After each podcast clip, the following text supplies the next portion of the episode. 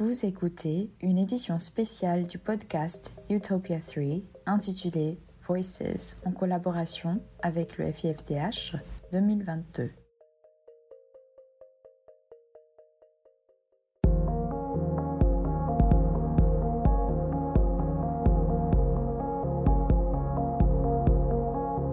La maison du migrant à Gao, au Mali, offre un dernier refuge aux migrants qui bravent le chemin périlleux et incertain à travers le Sahara à la recherche d'une nouvelle vie en Europe.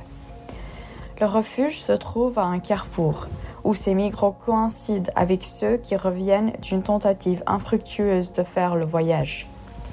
Ils y échangent des histoires et des expériences et rencontrent les fantômes de ceux qui ont disparu dans cette entreprise.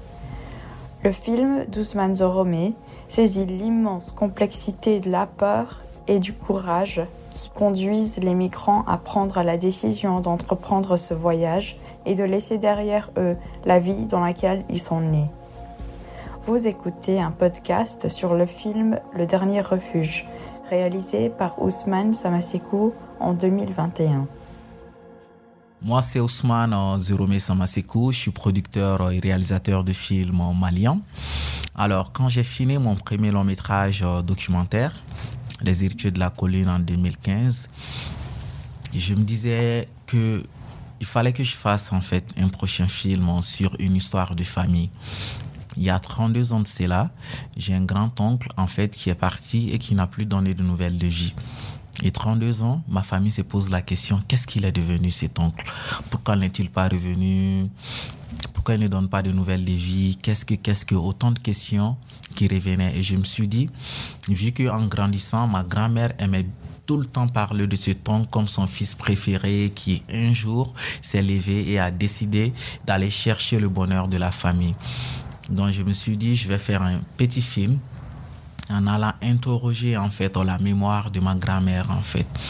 Et c'est comme ça que naît l'idée de faire un film en fait sur l'immigration. Et au fur et à mesure que le projet s'est développé, il y a d'autres idées qui sont venues dedans, telles que la découverte de la maison du migrant, mais aussi l'idée d'incorporer tout ce qui est image du désert pour montrer ce côté aussi abstrait, poétique et violence du, de l'immigration. Et, et, comment est-ce que vous avez du coup choisi quelles histoires montrer dans le film? Parce que j'imagine qu'il y a beaucoup plus d'histoires que vous avez rencontrées, que vous avez pu montrer. Absolument, absolument. C'est une très belle question parce que quand on fait des films, documentaire et surtout quand on veut faire du documentaire et qu'on va dans une école de, de, de documentaire, la première des choses qu'on nous apprend, c'est de pouvoir faire le deuil de ces images. C'est-à-dire comprendre qu'on ne peut pas tout mettre dans le film mm -hmm. et pouvoir choisir des histoires qui pourront circuler et aussi euh, avoir une narration commune en fait. Pour moi, c'était très difficile euh, parce que il y a des images auxquelles je tenais qui marchaient pas forcément dans l'ensemble et tout ça. Et avec la monteuse, c'était vraiment un gros boulot de discussion, d'échange, d'essai également. Qu'est-ce qui marche, qu'est-ce qui ne marche pas et tout ça. Et au final, on a retenu au moins cinq belles histoires autour de laquelle, desquelles s'articule en fait l'histoire commune qui est celle de Caddy et d'Esther en fait. Mm. Donc, est-ce qu'il est y a une grande différence entre enfin, chaque histoire pour de vrai et chaque histoire comme ça apparaît dans le film? Euh, C'est du cinéma direct. Mm. Et chaque histoire a été filmée comme c'est venu, mm -hmm. sans aucune interférence. Et Donc pas d'entretien. Pas, pas d'entretien. J'ai fait beaucoup d'entretiens, okay. mais qui apparaissent plus en fait sur le désert que dans le vrai, du vivre, où on a euh, quelque chose de face caméra et que la personne parle. J'ai filmé au moins une centaine d'entretiens et parmi les histoires que les gens racontaient, on a choisi des morceaux pour les placer dans les images du désert, en fait, où on entend des voix qui nous racontent aussi des histoires et qui s'entrechoquent et tout ça. L'idée pour nous, c'était de faire quelque chose de différent c'est-à-dire ne, pas être dans un style d'interview classique où les gens vont parler de la difficulté du voyage, de mort et tout ça. Donc j'ai composé dix questions qui étaient très simples pour les migrants. C'était des questions euh, qu'est-ce que tu aimes dans la vie? Pour toi, c'est quoi le bonheur? Qu'est-ce qui représente la famille pour toi? Et qu'est-ce qui représente la mort pour toi en fait? Et pour toi c'est quoi ton plat préféré tu vois et c'est quoi tes rêves les plus fous? Les questions les plus subtiles, en fait, qui ont amené des, des réponses assez euh, magnifiques qui, qui, qui souvent avaient qui nous ramènent à une forme d'humanité en fait, parce qu'ils nous parlent de l'humain et de, et de ce qui est au profond d'eux-mêmes. Euh, en, fait, en fait, ça se voit aussi dans le film que c'est une manière très humaine de, de, décrire ces histoires parce que sinon, euh, particulièrement quand les gens arrivent euh, en Europe, ils sont mis sous ce, ce, terme de migrants et puis mm. on, on, a tendance à oublier. En fait, je veux pas m'inclure. Donc eux, ils ont tendance à oublier que chaque personne a une histoire différente, mm. chaque personne est un être humain. Mm. Donc c'est ce que vous avez amené dans votre film. Absolument, absolument. Et pour nous, c'était important dans ces films que de montrer que chaque migrant arrive avec sa propre histoire, comme tu l'as dit. Parce que les migrants étaient tellement beaucoup plus stigmatisés, entre guillemets, où on s'est dit, oh, il fut euh, que la guerre, la misère, la famine, ils veulent juste venir euh, euh, voir l'Eldorado et tout ça. Quand tu, quand tu vois l'histoire d'Esther, Esther s'en fout qu'il y ait de l'Eldorado devant. Elle, elle va pas pour être riche, pour chercher de l'argent. Elle veut juste avancer. Avancer, être libre, comme elle a dit.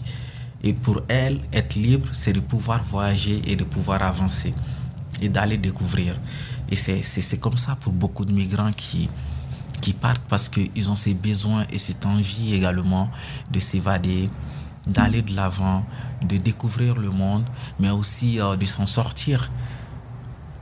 Et en fait, ça casse justement cette, euh, euh, cette construction de, de l'Afrique hmm. contre l'Europe qui est souvent construite dans ces histoires où justement l'Europe est et, devient un Eldorado et qu'on met euh, l'Afrique comme euh, l'endroit où c'est toujours des choses négatives avec mm. lesquelles on s'associe, alors qu'on voit que c'est juste des êtres humains qui se retrouvent dans des situations très très différentes et elle n'avait pas en tête une mm. mission particulière. C'est ça, c'est ça exactement. Je pense qu'il y a un moment, c'est n'est pas des gens qui, dès la naissance par exemple, qu'on nous montre qu'ils veulent partir en fait. C'est toutes ces personnes ont un moment de leur vie ont subi quelque chose, ont vécu quelque chose de particulier, ont, sont passés par quelque chose qui leur a donné envie de ne plus rester là où elles sont et ont décidé de partir. Même si c'est vrai que euh, dans la culture en fait de l'immigration en Afrique, c'est que beaucoup de familles soutiennent en fait les fils qui veulent aller chercher euh, de quoi aider la famille et tout ça.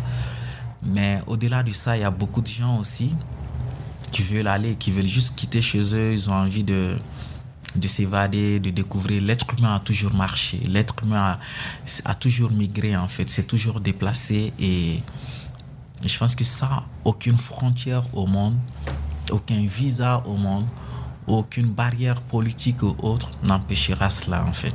Et je crois qu'il s'est interrogé sur l'idée que, parce qu'en tant que Enfin, euh, vous aviez une idée en tant que cinématographe et directeur. Hmm. Directeur, non. Euh, c'est ça, réalisateur. Réalisateur, hmm. voilà.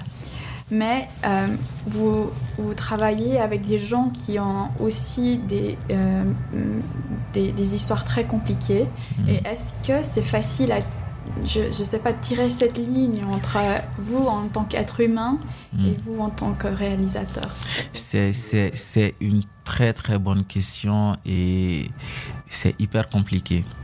Parce que quand on filme des gens qui sont dans des situations difficiles et quand soi-même on essaye de comprendre en fait et on se pose beaucoup de questions et l'autre question qu'on se pose, qu'est-ce qu'on peut faire en fait pour eux?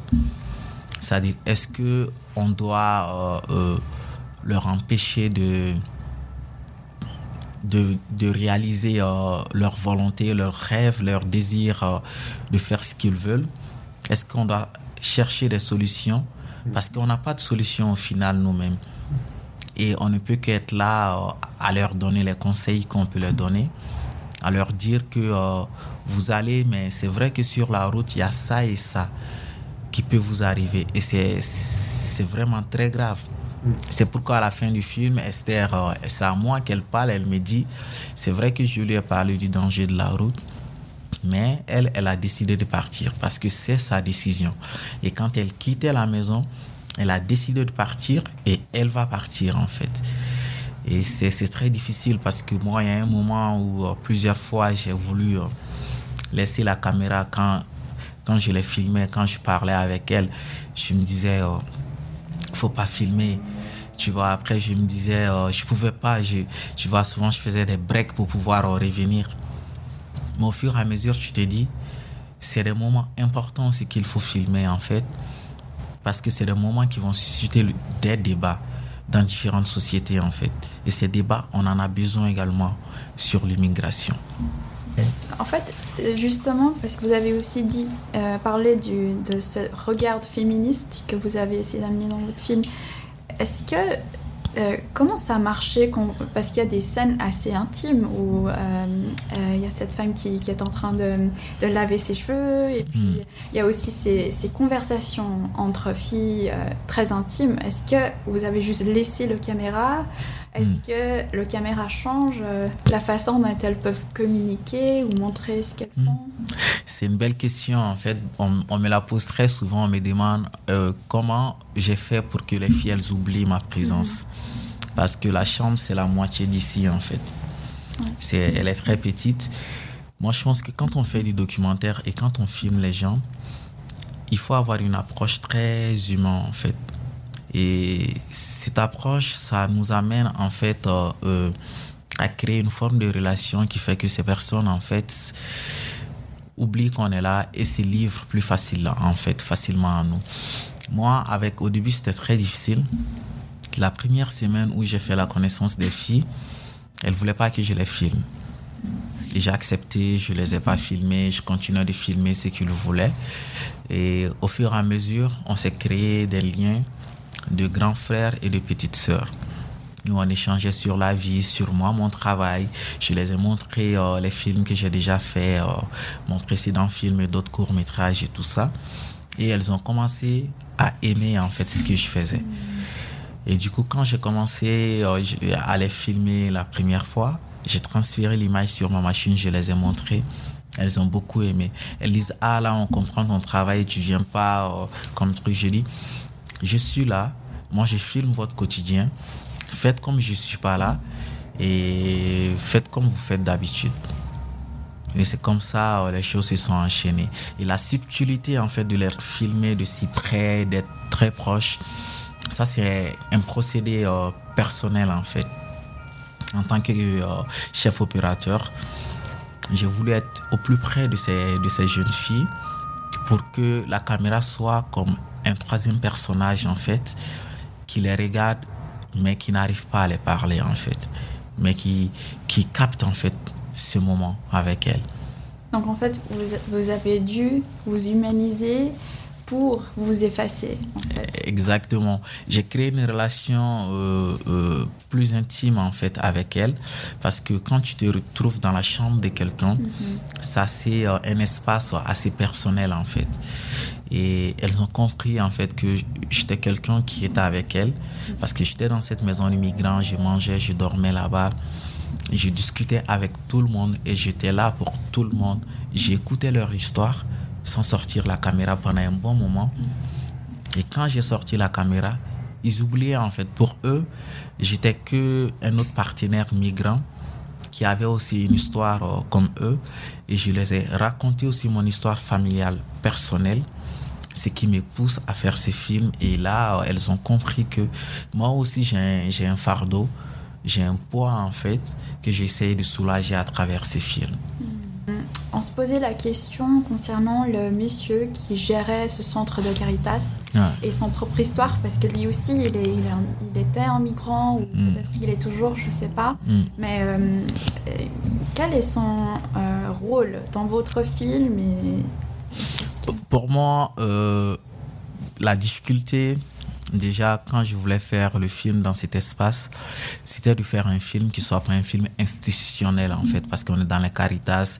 Je me disais, je ne veux pas forcément suivre le travail du personnel du lieu, mais je vais être avec les migrants. Et pour moi, il fallait quand même montrer que ce lieu est quand même coordonné par quelqu'un, quelqu'un qui les assiste, qui les écoute, qui les dit ce qu'il euh, y a sur la route, mais qui les laisse aussi le choix de partir ou pas. Hmm. Donc c'est évident que ça pouvait être que euh, le coordinateur qui a aussi sa propre histoire, qui est un migrant qui voulait aller plus loin et qui a échoué en fait euh, à Gao, dans ces lieux où on l'a accueilli euh, et au fur et à mesure lui-même il est devenu plus et bienveillant par rapport à d'autres personnes qui arrivaient et jusqu'à arriver à ces points aujourd'hui en fait c'était pour montrer à quel point les choses peuvent basculer en fait. C'est-à-dire un objectif premier peut être basculé quand on nous donne euh, un espoir de, de rêver plus grand ou bien de même s'en sortir en fait.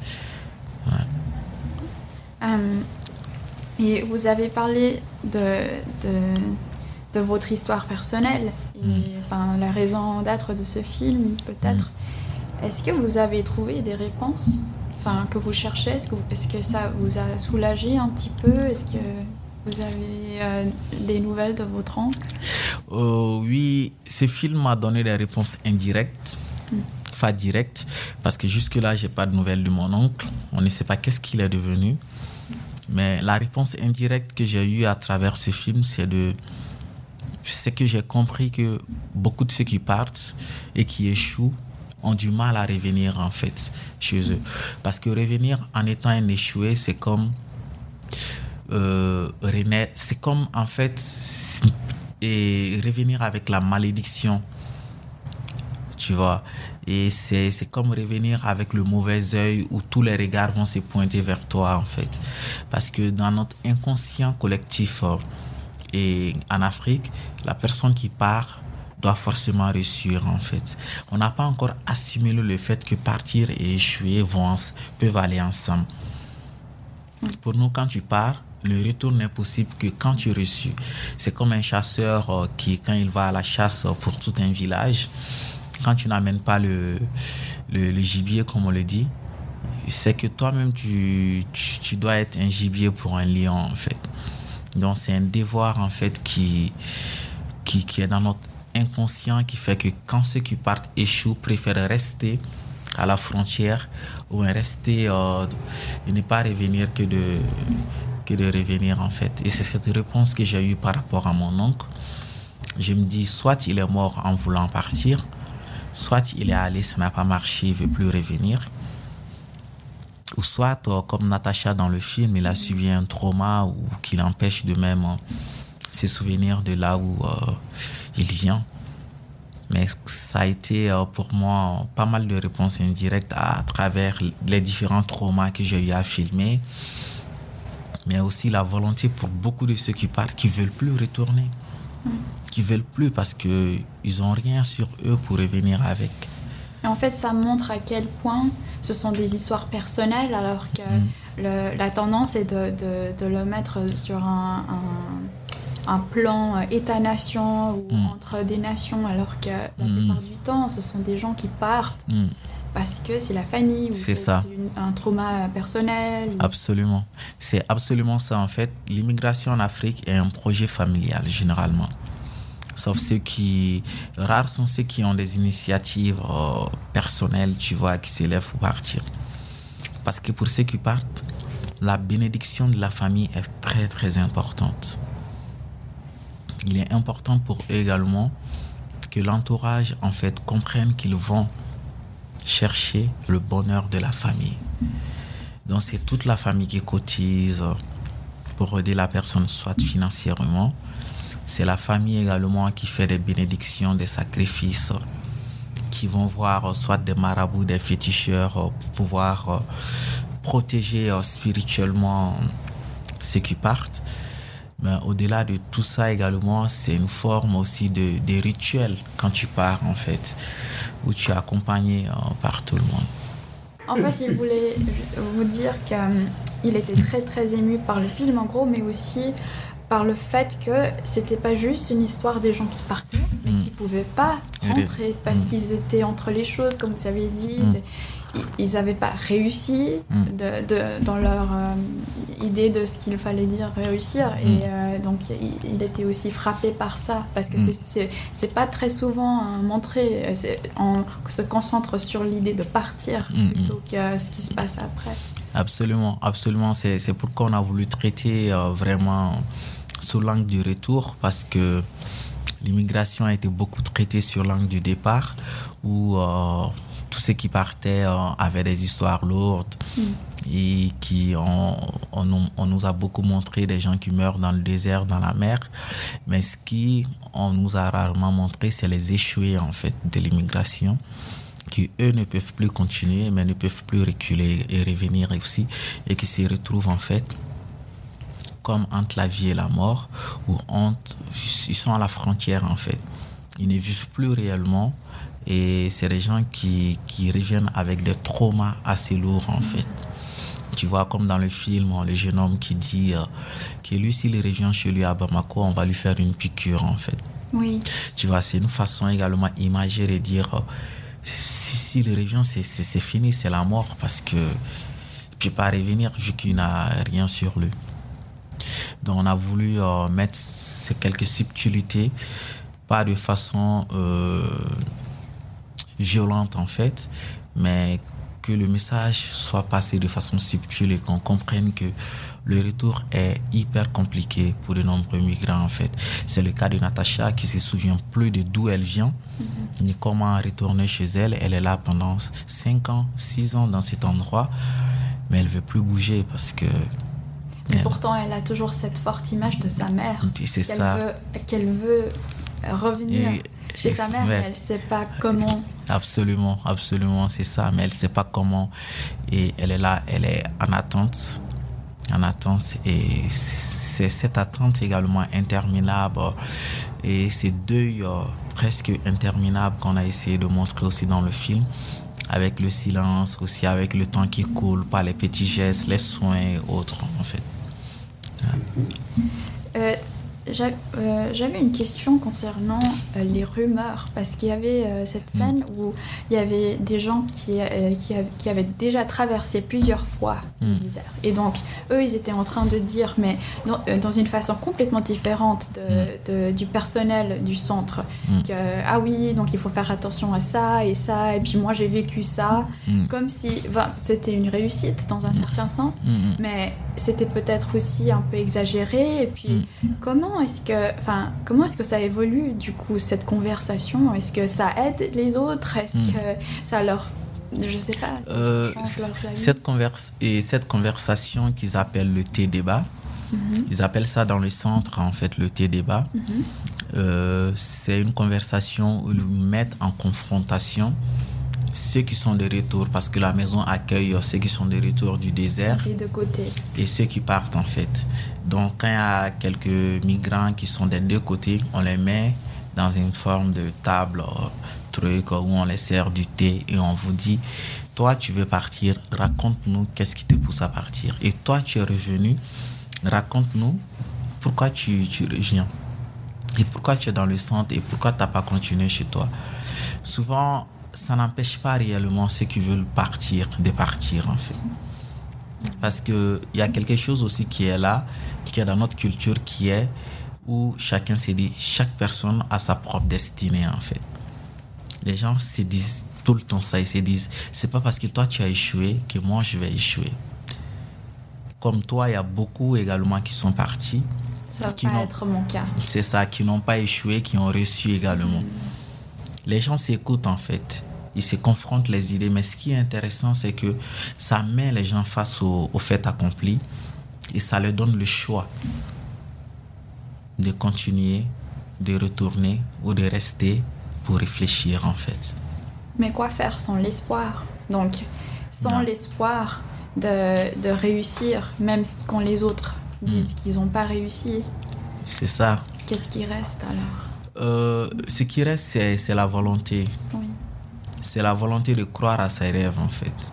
C'est le cas d'Esther en fait qui, malgré tout ce qu'elle a entendu et par rapport à ce que euh, le coordinateur du centre lui a dit, malgré ce qu'elle a entendu euh, en causant avec différents migrants et tout ça, malgré ce qu'elle a vu à travers l'histoire de Natacha, à travers euh, le thé débat et tout ça, elle décide de partir. Parce que pour elle, rester, c'est de ne pas, c'est pas vivre en fait. Et si elle doit retourner, elle l'a dit, elle préfère mourir en fait que de retourner. Euh, en tant que, que Malien, Hmm. est-ce que vous avez fait ce film? Eh, quand, quand vous étiez au Gao Est-ce que vous vous êtes senti comme quelqu'un de Mali ou quelqu'un qui était un peu marginalisé parce que vous n'avez pas grandi au Gao Hmm. Et par rapport à ces migrants, est-ce que vous pensez que vous n'aurez pas pu faire, faire cette film peut-être si vous n'étiez pas malien? Et je pense que euh, si je n'étais pas un Malien, ça allait être compliqué déjà de faire ces films en fait. Parce que pour que les gens t'acceptent, il faut que ils comprennent déjà que tu, fais partie d'eux. Tu fais partie d'eux. Mais au-delà de ça, même si j'étais d'une autre nationalité et que j'avais une, appro une approche différente, en fait, genre, euh, j'arrivais et puis je voulais juste euh, prendre leur image comme des journalistes le font ou à travers des interviews. Je pense que ça allait pas marcher. Je pense que la force, en fait, de, de, de, pouvoir faire ces films, c'est la patience que j'ai eue, en fait, avec ces gens. C'est ma petite expérience du cinéma direct, comme mon précédent film ou d'autres films que j'ai fait entre-temps, qui, qui m'a permis, en fait, de pouvoir faire ces films dans ce lieu. Parce que j'ai été beaucoup patient avec les migrants, j'étais beaucoup à l'écoute avant de filmer, en fait. Tu vois, donc du coup, ça fait que quand j'ai commencé à filmer, ils étaient déjà euh, avec moi. En fait, parce que à Genève, on entend la plupart du temps parler de Gao dans le contexte humanitaire. Et Mm. donc, c'est toujours dans perspective euh, de l'autre, on Mm. va dire. Et je crois que vous avez complètement enlevé ça. Mm. Donc, vous avez pu vraiment donner euh, la parole aux gens qui, qui vous suivaient, Mm. en fait. C'est ça, en fait. L'idée, c'était vraiment de. C'était pas de faire, seulement un film sur eux, en fait, mais c'était de faire un film avec eux. C'est-à-dire, euh, c'était venir, en fait, euh, documenter leur histoire. Tu vois, leur histoire euh, pendant ces laps de temps. Leur, histoire, non seulement de ce qui les amène à faire ce départ, mais aussi euh, comment en fait s'enclenche euh, tout ceci en fait dans cette maison qui est à Gao. Mais au-delà même de ça, quelle est la vision de cette traversée du désert qui n'est pas loin, qui à chaque fois on entend le cri à travers le vent et tout ça? Donc c'était c'était ça en fait le, le but en fait. Ouais. Et puis, euh, ce qui apparaît dans votre film, qui est peut-être un peu nouveau, en- enfin pas nouveau, je sais pas, dans les dernières décennies, on va dire, c'est le social media. Et aussi les, les nouvelles qui, qui- ou, ou les histoires qui apparaissent sur Facebook, sur Instagram. Et il y avait Mm. des, gens qui voyaient aussi et qui Mm. voulaient Mm.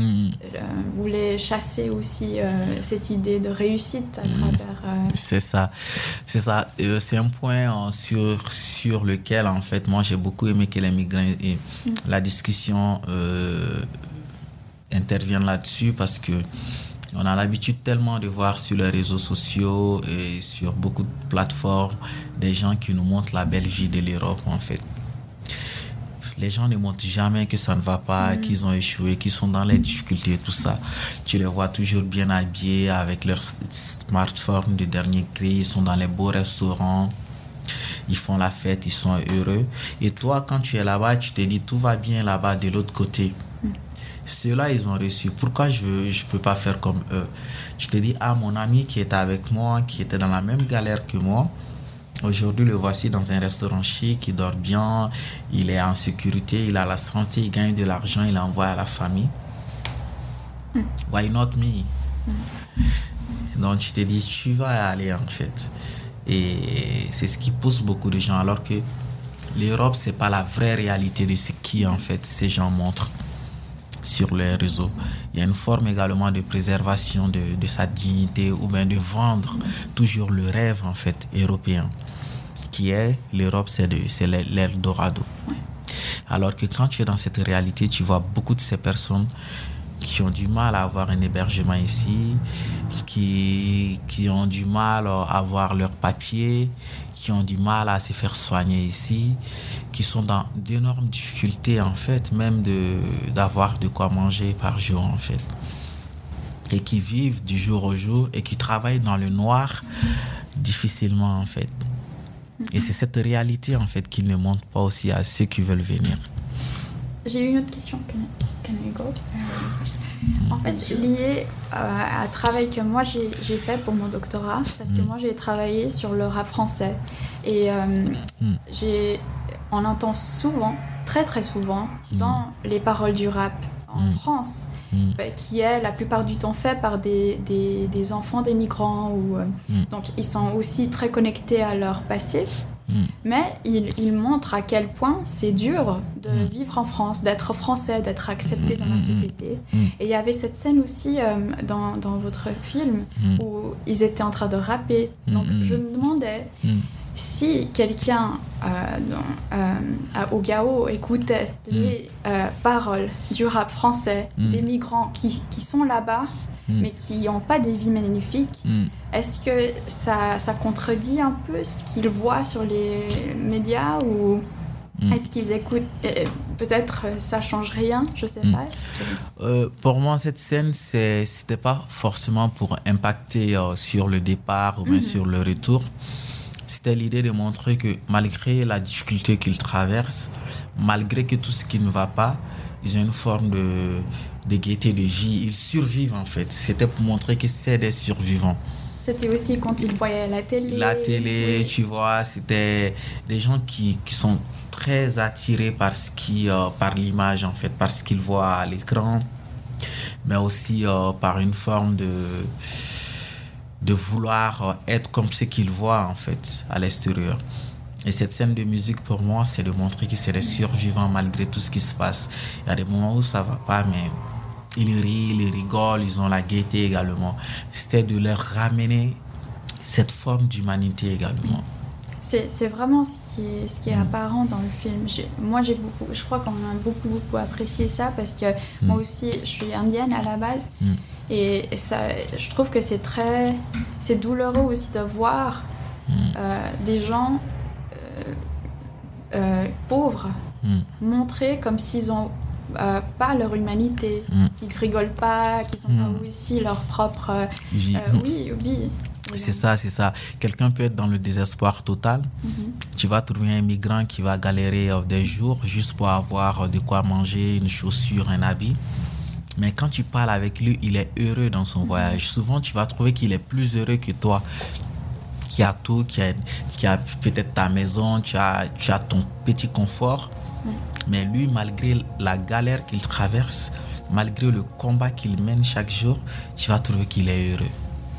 Tu vois, c'est tellement relatif le bonheur.